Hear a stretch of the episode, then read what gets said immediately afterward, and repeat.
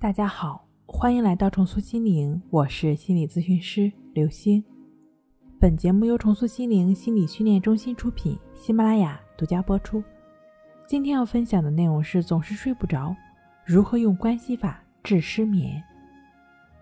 很多强迫症患者都有不同程度的睡眠障碍，如失眠、多梦、入睡困难、睡眠浅、易醒、早醒等的症状。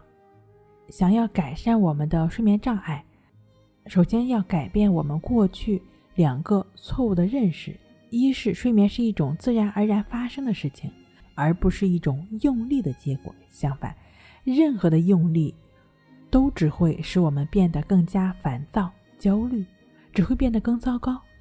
二是绝大多数的睡眠障碍是由情绪因素导致的，当情绪稳定了，睡眠问题自然也就解决了。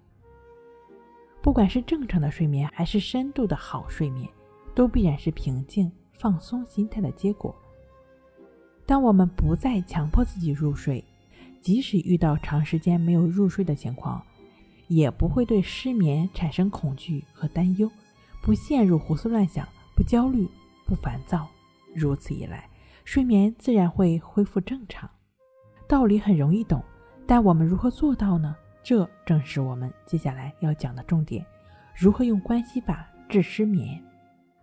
我们躺在床上之后，要将注意力集中在鼻孔的呼吸上，持续的觉察鼻孔的呼吸进出，对产生的一切想法、感觉、感受不参与、不评判。进一步来讲，不管他不理他，就只是保持平等心。除非我们睡着了，否则就持续的。觉察呼吸的进出，将注意力跟随在呼吸的进出上。练习要领同静坐关系法练习时要领相同。